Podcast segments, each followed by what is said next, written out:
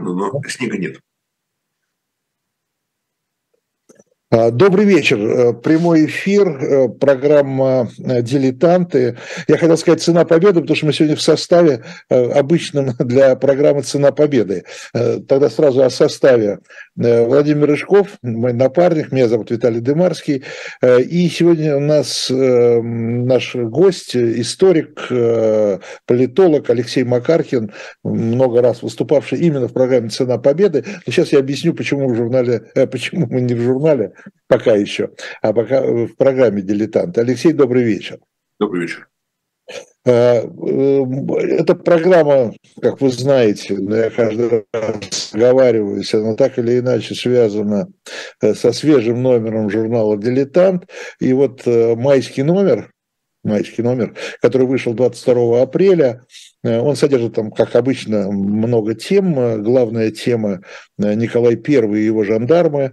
Э, но помимо главной темы, которая занимает примерно треть номера, э, разнообразные рубрики, постоянные читатели это хорошо знают, э, непостоянные или еще не читатели, приглашаю вас познакомиться и полюбить журнал.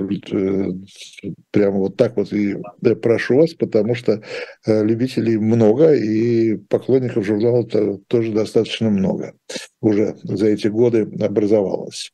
Вот. Э, и в майском номере э, мы обычно всегда пытаемся хотя бы один материал э, все-таки как-то связать с 9 мая, да, с Днем, с Днем Победы. И вот в этом номере помещено в рубрике «Кадр», там такая фотография большая, люди сидят за столом, мы там, те люди, которые интересны, у нас, извините, пронумерованы и написано, кто это сидит за столом, а за столом сидят э, представители союзнических войск. э, во главе, э, нет, там Эйзенхауэра не было, значит, американцы, англичане, советский полковник Суслопаров и два немецких Э, высших офицера. И все там это еще, называется... Там, там еще был твой любимый француз. Да, еще, Один... да, французов пустили. Француз, француз. Французов тоже запустили, да. Ну, еще бы французов не запустили, потому что это происходило в городе Реймсе.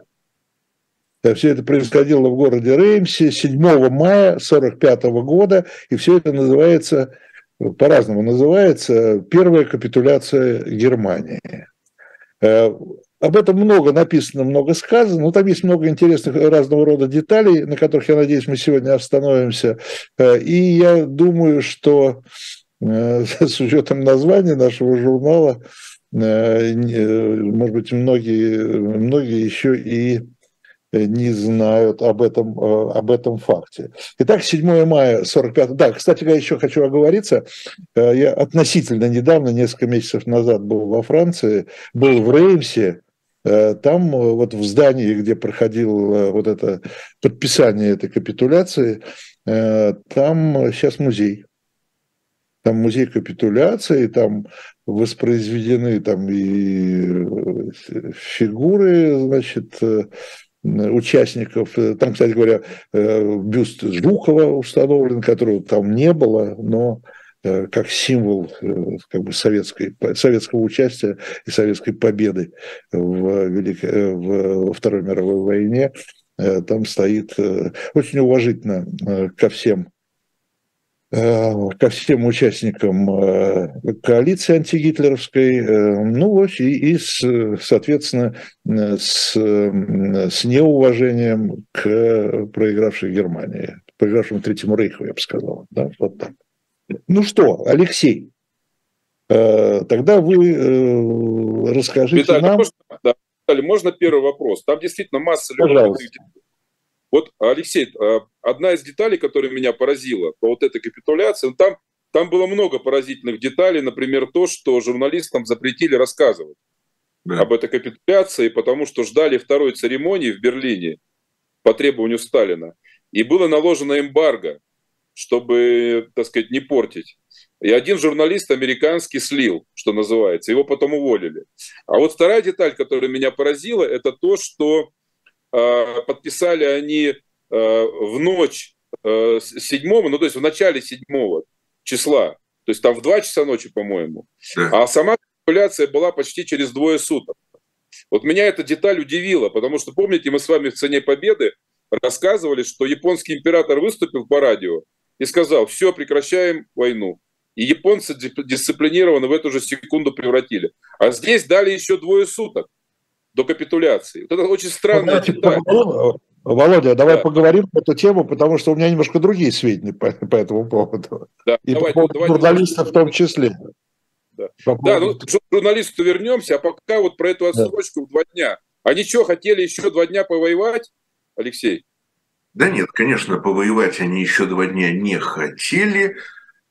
Эм, что касается двух дней, там были как бы два подхода. Тот, который был официально объявлен, и тот, который, в общем, реально немецкая сторона продвигала.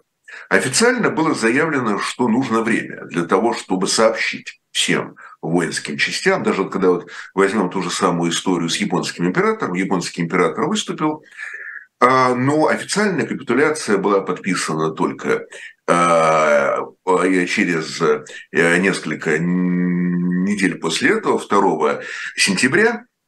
А, вот, и э, после выступления японского императора все равно какие-то боевые действия продолжались, потому что э, не всем японским военным удалось своевременно узнать об этом выступлении а не у всех были радиоприемники, ну и даже у кого, э, так сказать, допустим, в комштабе было, было, были, конечно же, радиоприемники, то э, донести это сообщение до каждой роты, до каждого батальона было сразу же невозможно, требовалось время. И вот, соответственно, если возьмем такую же аналогию, то немецкая сторона э, выдвинула тот же самый аргумент, что здесь, вот именно здесь и а сейчас прекратить все невозможно, потому что надо сообщить.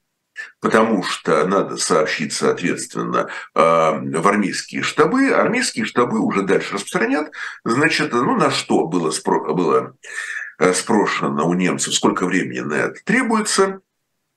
А, вот. И в конце концов договорились, что хватит двух суток. Немцы, конечно, хотели, а, чтобы это время не было побольше.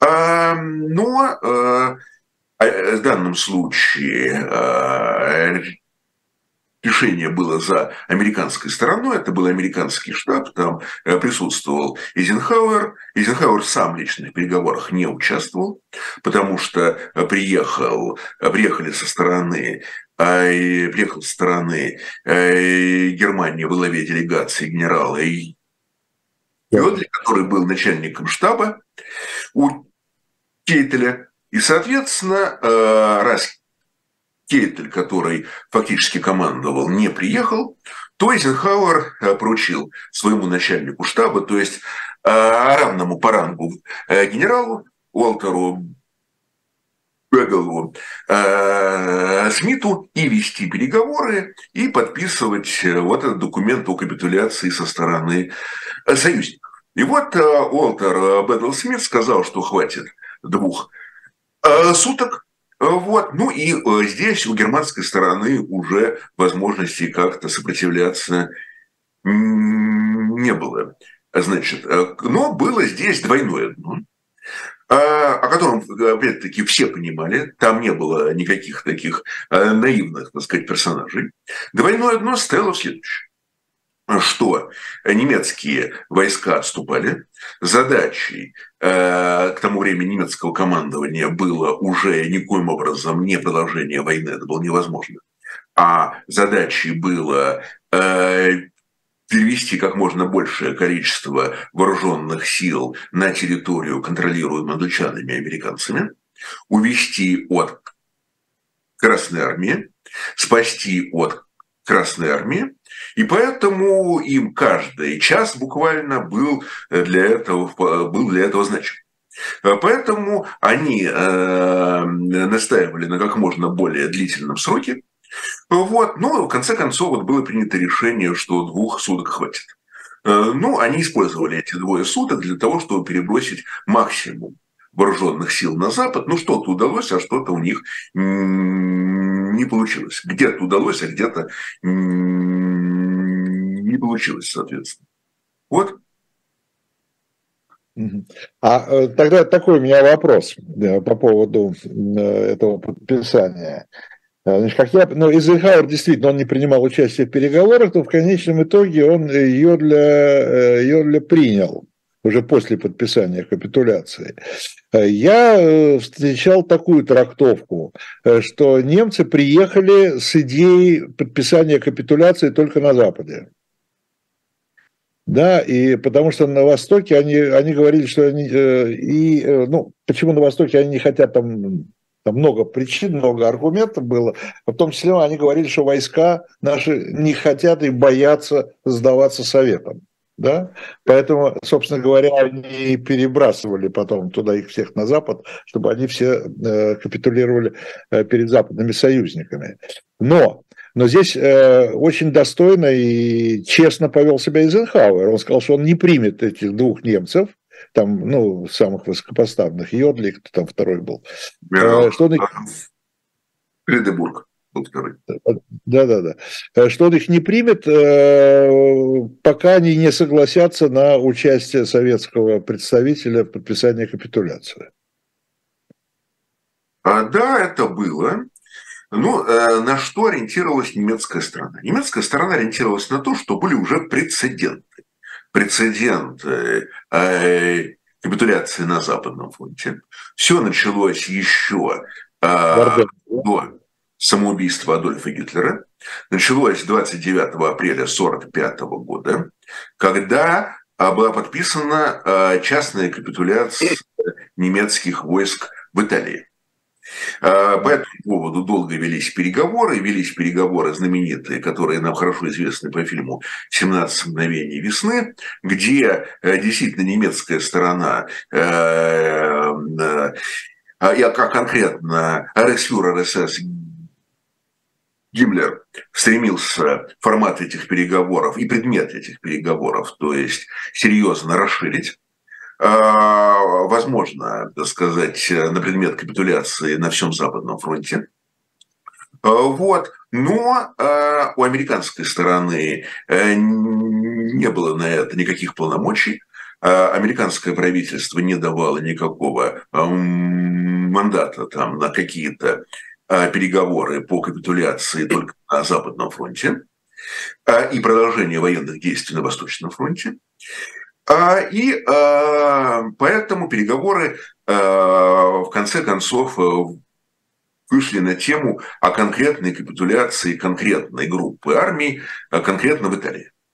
Вот, не касающиеся уже политических вопросов, не касающиеся последующего устройства Германии, Европы, судьбы Гиммлера, э, судьбы каких-то других деятелей, а просто это в конце, уже в апреле, были переговоры только по Италии чтобы как можно раньше там закончить боевые действия. Но эти переговоры завершились вполне успешно, и, еще, проходили они уже э, э, без ведома и Гитлера, и Гиммлера на этом этапе заключительном.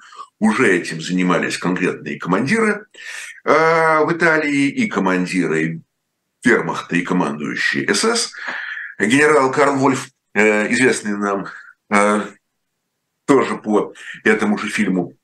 Ну вот, и они в конце концов, уже не обращая никакого внимания на свое начальство в Берлине, договорились о конкретной капитуляции. И капитуляция была подписана 29 апреля, то есть э, Гитлер еще был жив, и условия капитуляции вступали в силу 2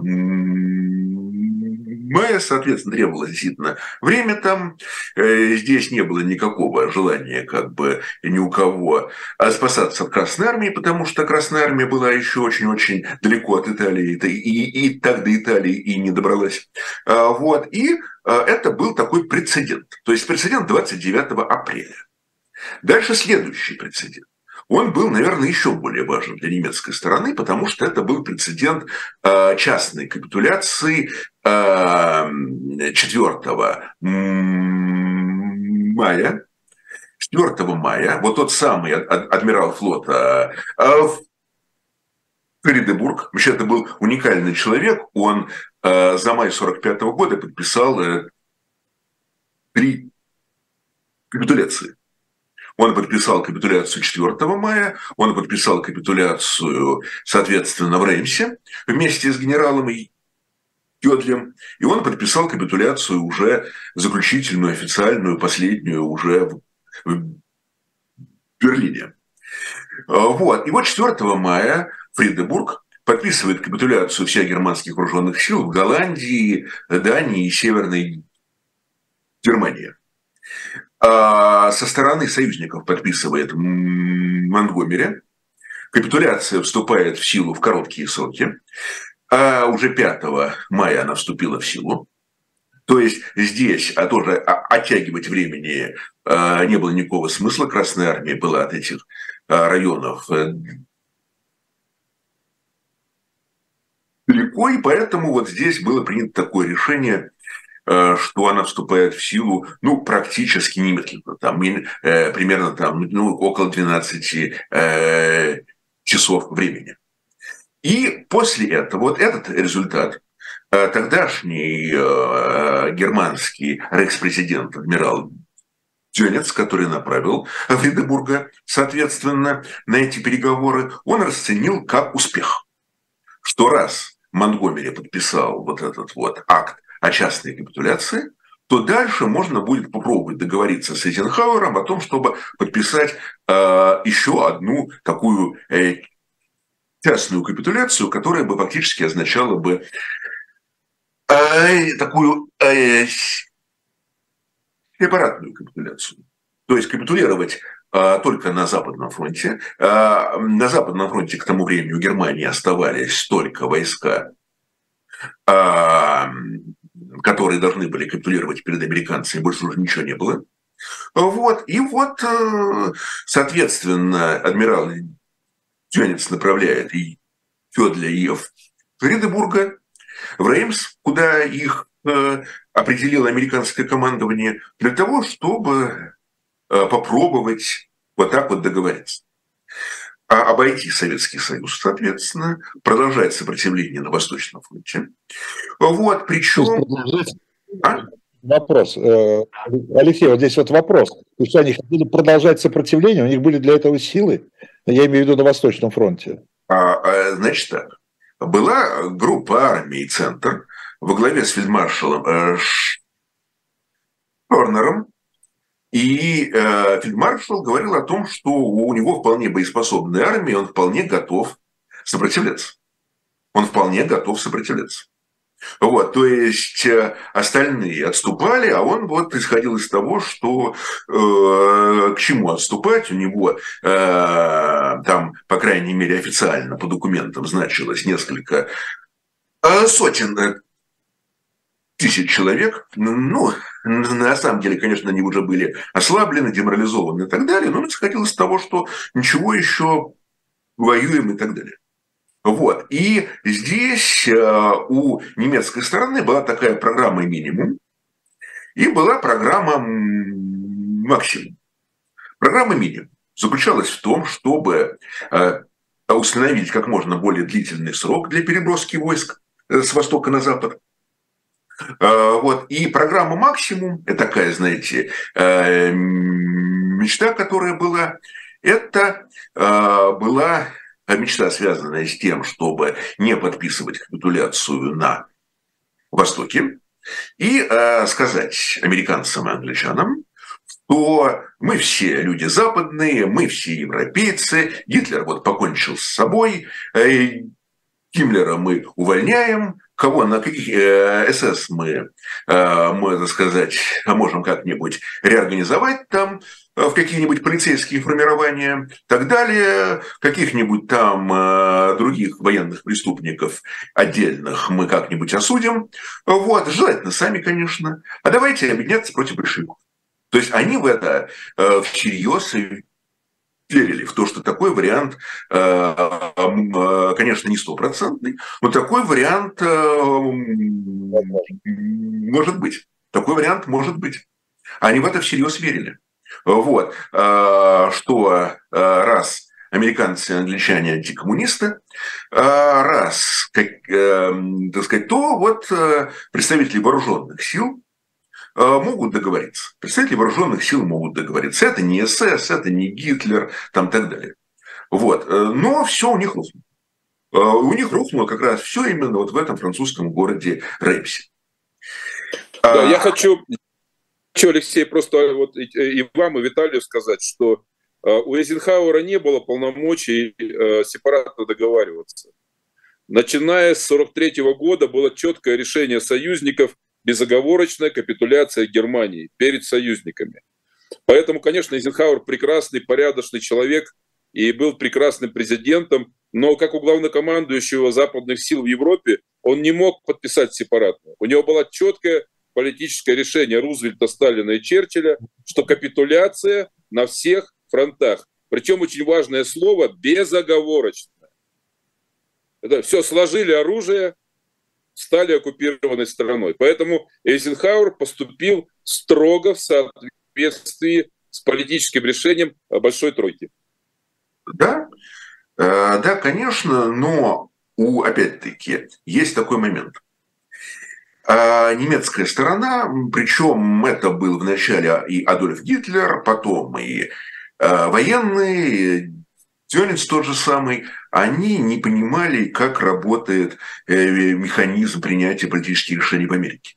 Поэтому, когда умирает Франклин Делану Рузвельт, приходит новый президент Гарри Трумэн, то э, мы знаем, что в э,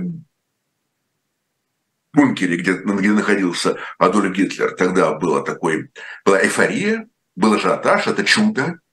Они вспомнили чудо 1761 э, года, когда умерла императрица, российская императрица Елизавета Петровна, вступил на престол ее племянник э, Петр III и сразу же замирился, сразу же обратился к э, русскому королю Фридриху II с предложением о военном союзе и так далее. Это называлось чудо Бранденбургского дома.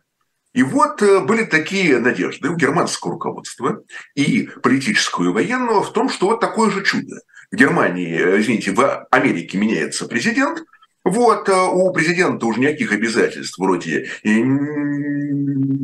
нет, и новый президент, который был известен как человек последовательно антикоммунистических взглядов, он может пересмотреть вот все то, что было подписано там в 1943 году, Потсдамская, Ялтинская конференция, он возьмет и пересмотрит.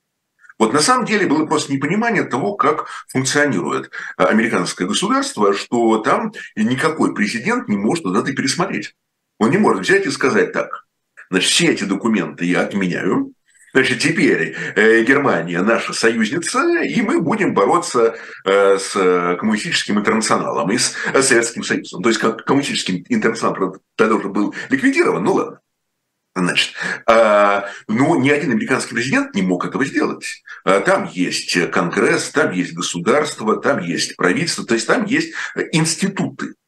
А в Германии, соответственно, сходили из того, что Адольф Гитлер может дать отмашку, и э, договариваемся с Сталином там, в 1939 году или начинаем войну там, так далее. Все решает один человек. А здесь нет. Здесь институты. Это вот один момент. Второй момент. Кроме институтов есть общественное мнение. А к тому времени американские СМИ, вот те же самые э, журналисты, которые присутствовали в Реймсе, конечно, и один из них действительно сообщил эту информацию э, закрытую раньше, э, журналист Associated Press Эдвард Кеннеди его звали, не имеющий никакого отношения к знаменитому семейству американских политиков. Вот, значит, есть общественное мнение. И общественное мнение уже знало, что такое концентрационные лагеря. Общественное мнение уже знало, что такое ах, ах, Холокост. Общественное мнение уже знало, э, что такое военные преступления. Они уже все это знали. И поэтому вот так. Значит, сегодня мы противники, а завтра мы союзники и так далее э, в стиле, так скажем, 18 столетия было невозможно. И ни, ни одному американскому президенту общественное мнение не позволило бы это делать, даже если бы он вдруг по каким-то причинам решил бы на так, так, такое сделать. Это был второй момент. Ну и третий момент носил уже прагматический характер. А, значит, здесь были разногласия между Англией и Америкой.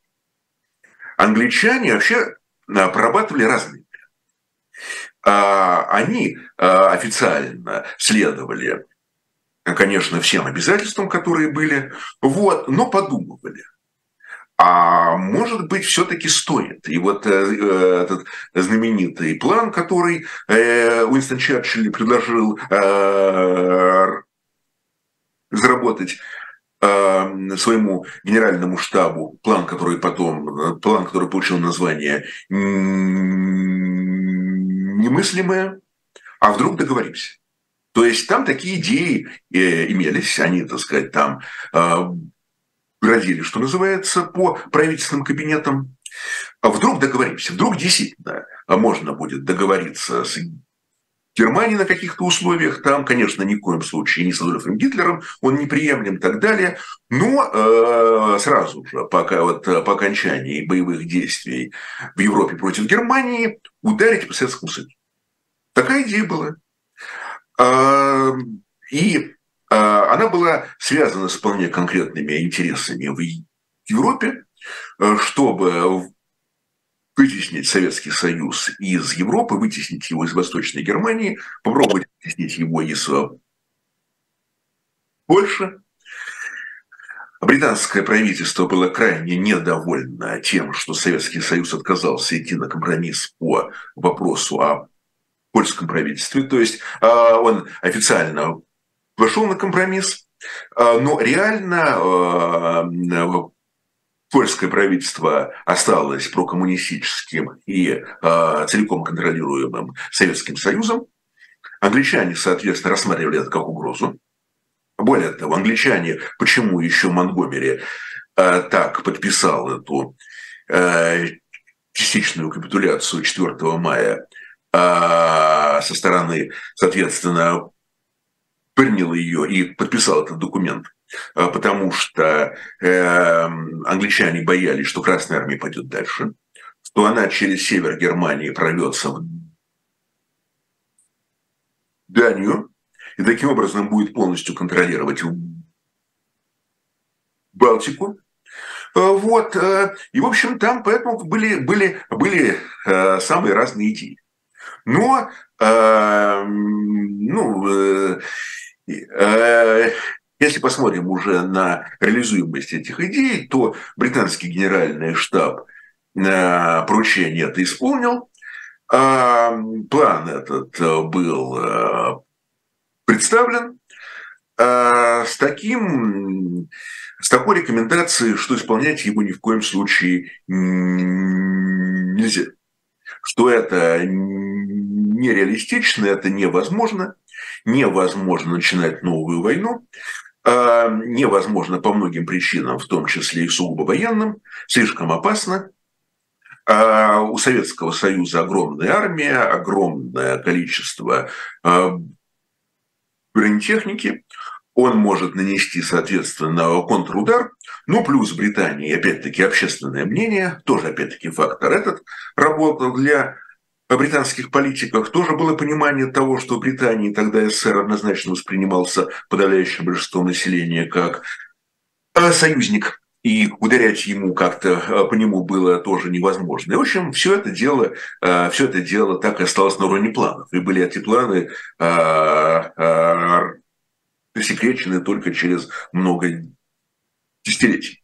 Поэтому вот у британцев были здесь свои интересы, и, э, но свою программу э, минимум, в принципе, они исполнили. То есть они э, установили контроль над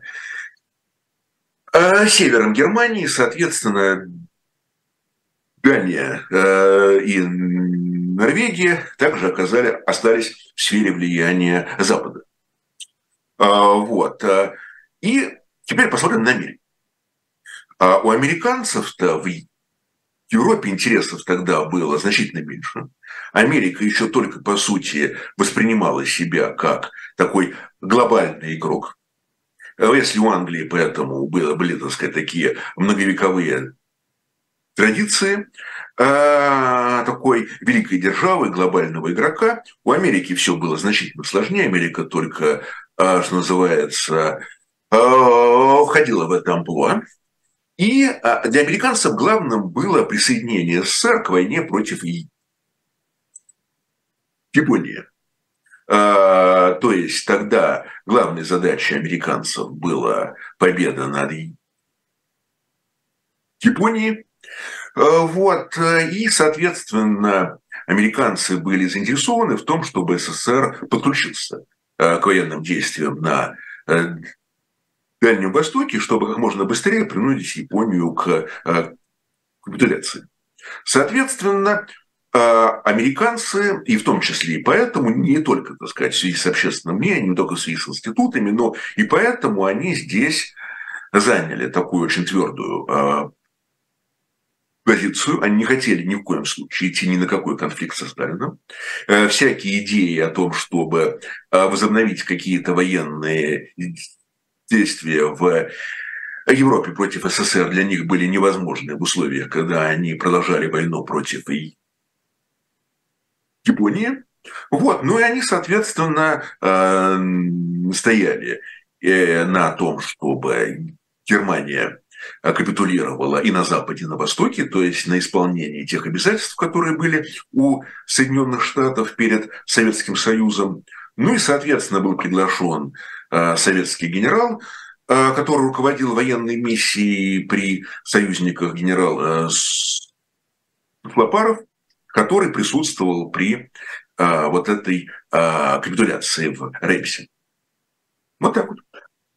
Да, вот, а у меня вопрос, все-таки еще вернемся к началу нашего разговора, когда у меня возникли сомнения. Тогда в Реймсе 7 мая уже было известно о том, что будет подписание в Берлине 8 или еще это не было известно? Э, еще этого не было известно.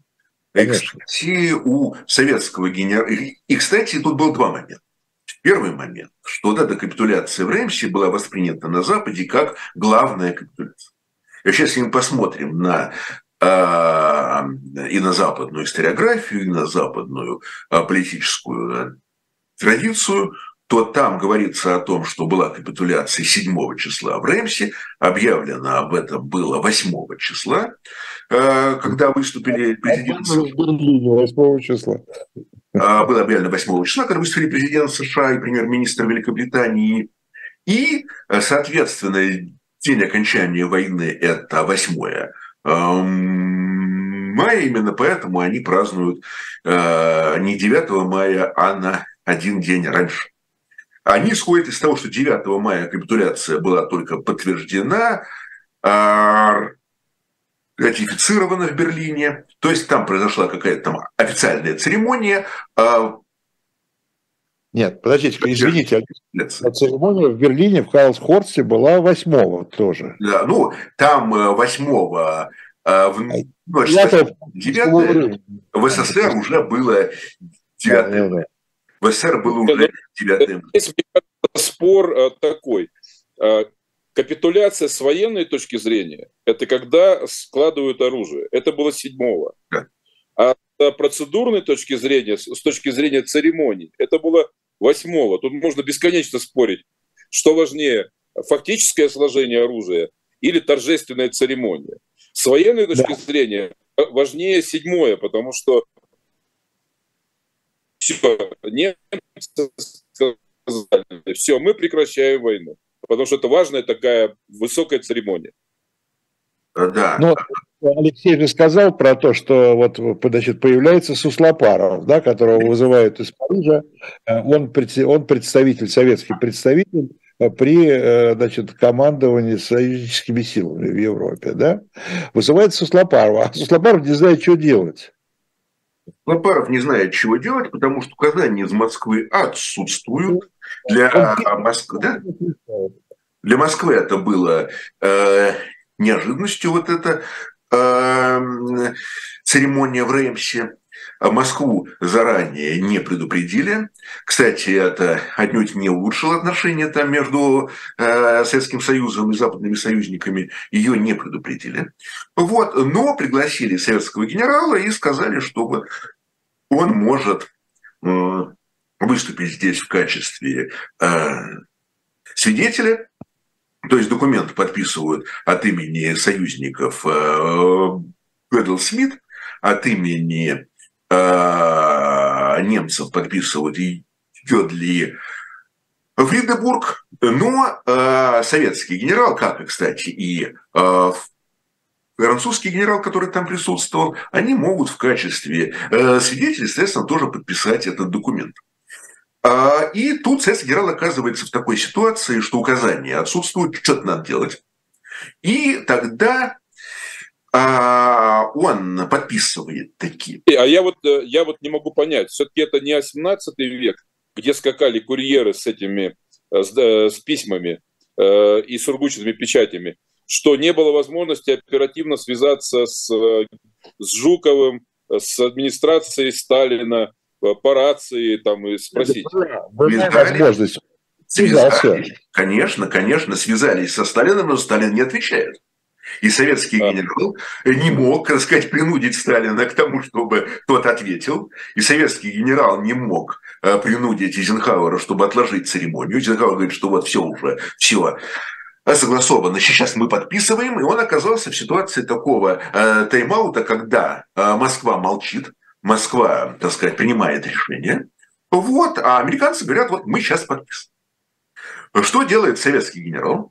Советский генерал согласовывает формулировку, что на самом деле это документ не исключает подписание любого нового документа по желанию союзнических держав. То есть, раз это безоговорочная капитуляция, то, а, значит, германская сторона должна будет принять любой другой документ, который будет следовать после этого документа.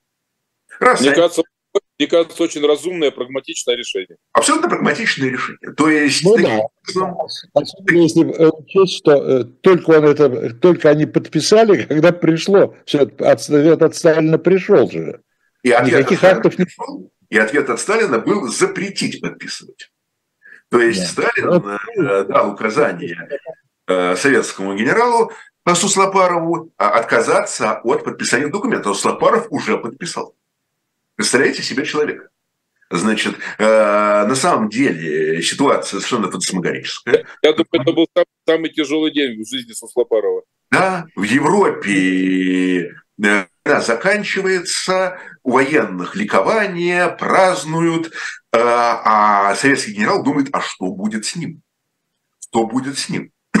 Раз он э, поспешил, взял на себя ответственность и фактически, получается, нарушил э, желание товарища Сталина.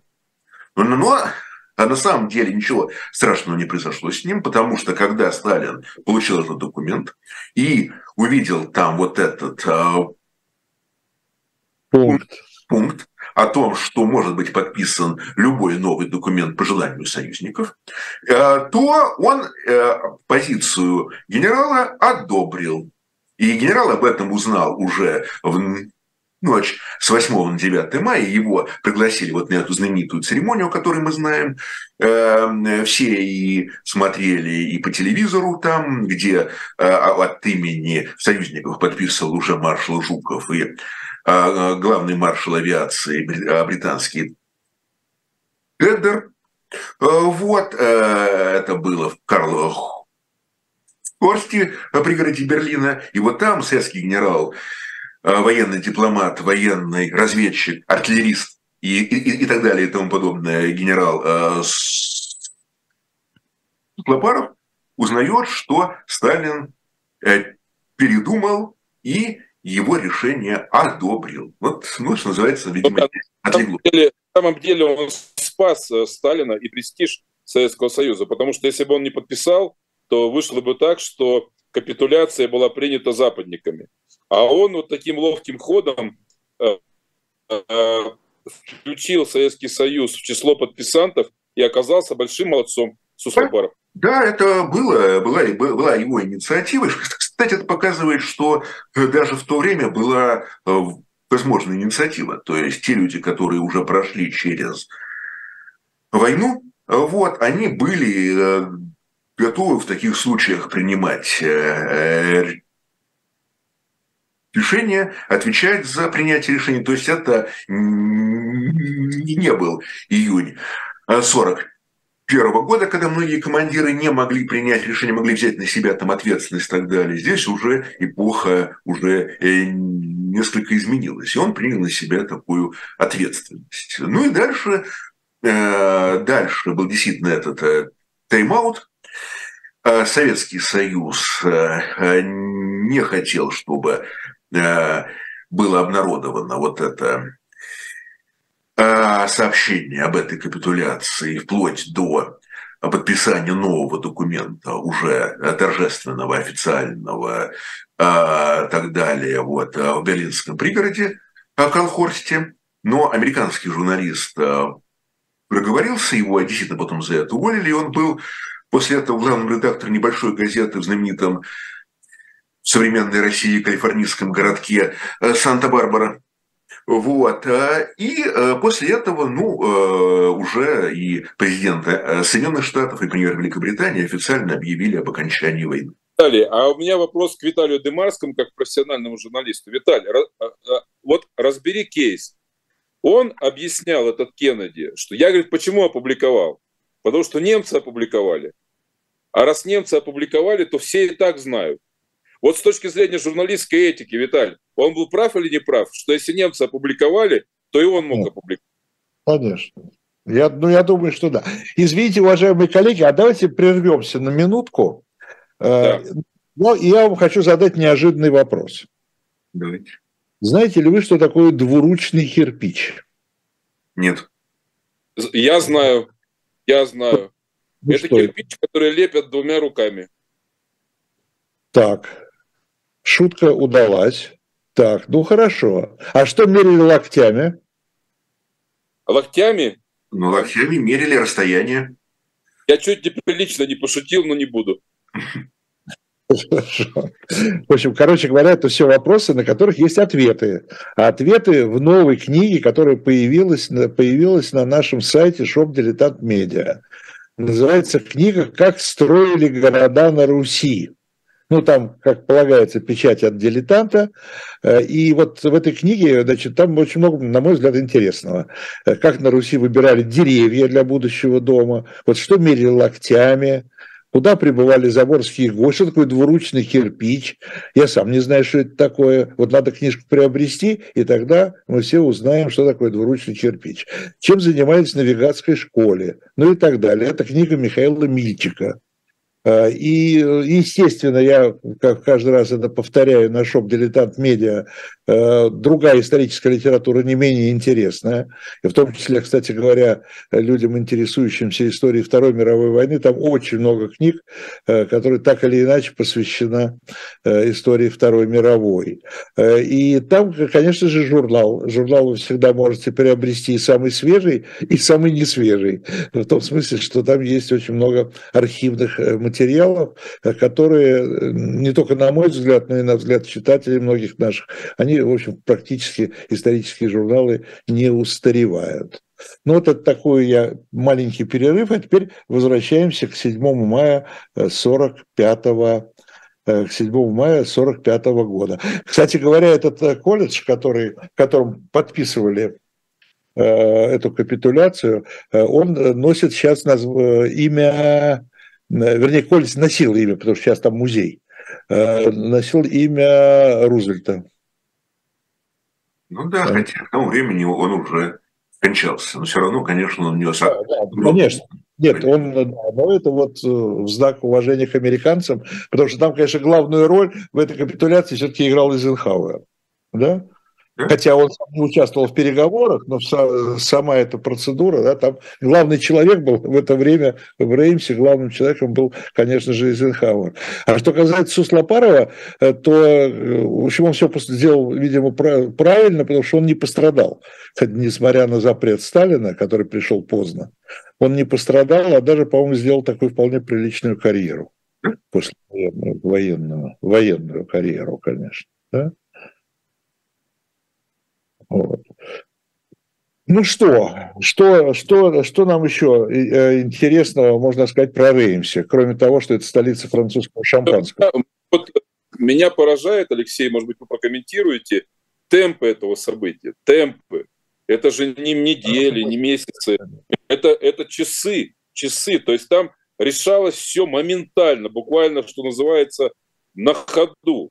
И это просто поразительно вот для политиков, как и военных. Но понятно, Эйзенхауэр генерал, он быстро решал. Но все равно даже для генерала вот этот темп седьмое, восьмое, девятое, все за три дня. Это очень быстро все было сделано. Ну, э, за этим, за этой скоростью, конечно, была очень большая работа, которая была до этого проведена. А работа, которая была проведена дипломатами, которые действительно а, еще в 1942 году а, и в 1943 году, когда были переговоры, а, тогда а, вышли они на понятие безоговорочной капитуляции. То есть это не было импровизацией. А, это, к этому были уже готовы. Это раз.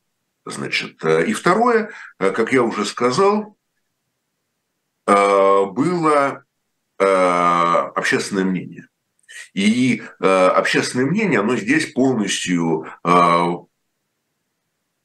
поддерживала вот эти э, наработки дипломатов, там на самом деле и политики могли там а, как-то смотреть разные варианты, прорабатывать там разные планы. Но не случайно вот тот самый э, печально известный план э, британский, который, э, э, так сказать, в черновике остался, он носил характер, он носил имя немыслимое. То есть даже его авторы, они сходили из того, что это, в принципе, э, что-то совершенно экстраординарное, сумасшедшее, безумное, невозможное, ну, как угодно можно сказать. Вот, то есть, и они понимали, что общественное мнение, оно не одобрит. И они, они понимали, что э, вот какие-то возможные там сговоры, какие-то возможные там смены альянсов, это 18 столетие. Это тот период, когда а, э, военными действиями руководили правители, когда правители мог действительно, эм, так сказать, одним своим решением все переиграть. Но, правда, если мы вспомним, то для Петра э, Третьего это закончилось довольно плохо. И опять-таки здесь сыграло свою роль в том числе и общественное мнение в России, которое явно не одобрило такого его э, шага по э, дружбе с Фридрихом II. А, но вот здесь, в 20 веке, уже как-то вот э, сманеврировать здесь, уже как-то передернуть, уже было на самом деле невозможно. Вот в Германии этого очень многие не понимали. В Германии действительно исходили из того, что мы сейчас вступим в переговоры, мы же европейцы, вот, мы же антикоммунисты, мы же договоримся и так далее. И интересно, что и Сталин тоже опасался этого. Сталин тоже на самом деле не так сказать, не особо принимал внимание общественное мнение, хотя СССР работал западным общественным мнением, но Сталин внутри как-то вот полагал, что э, союзники способны как-то вот реально переиграть, способны как-то его обмануть и так далее. Но здесь вот именно фактор такого радикального неприятия э, нацизма со стороны общественного мнения был, был очень значим. И поэтому, когда... И поэтому здесь вот этот вот алгоритм, который был выработан дипломатами, безоговорочная капитуляция, союзники устанавливают на Германии контроль, э, чтобы не э, повторилась ситуация Первой мировой войны, когда э, Германия там официально подписала Версальский договор, на самом деле обманывала, э, нарушала его э, и так далее. Вот здесь надо установить контроль, здесь надо не допустить любого возрождения нацизма в любом виде, любого, так сказать, даже ребрендинга, что ли. Был консенсус по поводу того, что нельзя допустить, чтобы Германия представляла угрозу для Европы в дальнейшем какую-либо. И вот э, эти э, наработки дипломатов плюс общественное мнение и способствовали тому, что э, Германии был представлен вот такой алгоритм согласованный, а более того, если посмотрим даже на переговоры в Италии, по поводу которых Сталин очень беспокоился, то на подписание документа о капитуляции немецких войск в Италии также был приглашен советский представитель. А, то есть было показано, что союзники здесь э, не хотят как-то э, заключать каких-то сепаратных договоров на Западе, что это конкретная э, частичная капитуляция, за которой будет следовать уже безоговорочная капитуляция. Вот. Эм, и, в общем, таким образом, какие-то планы политиков и в Германии, что, может быть, мы как-то договоримся, и в Англии, что, может быть, мы как-то переиграем, они здесь э, оказались абсолютно нереалистичными. Вот.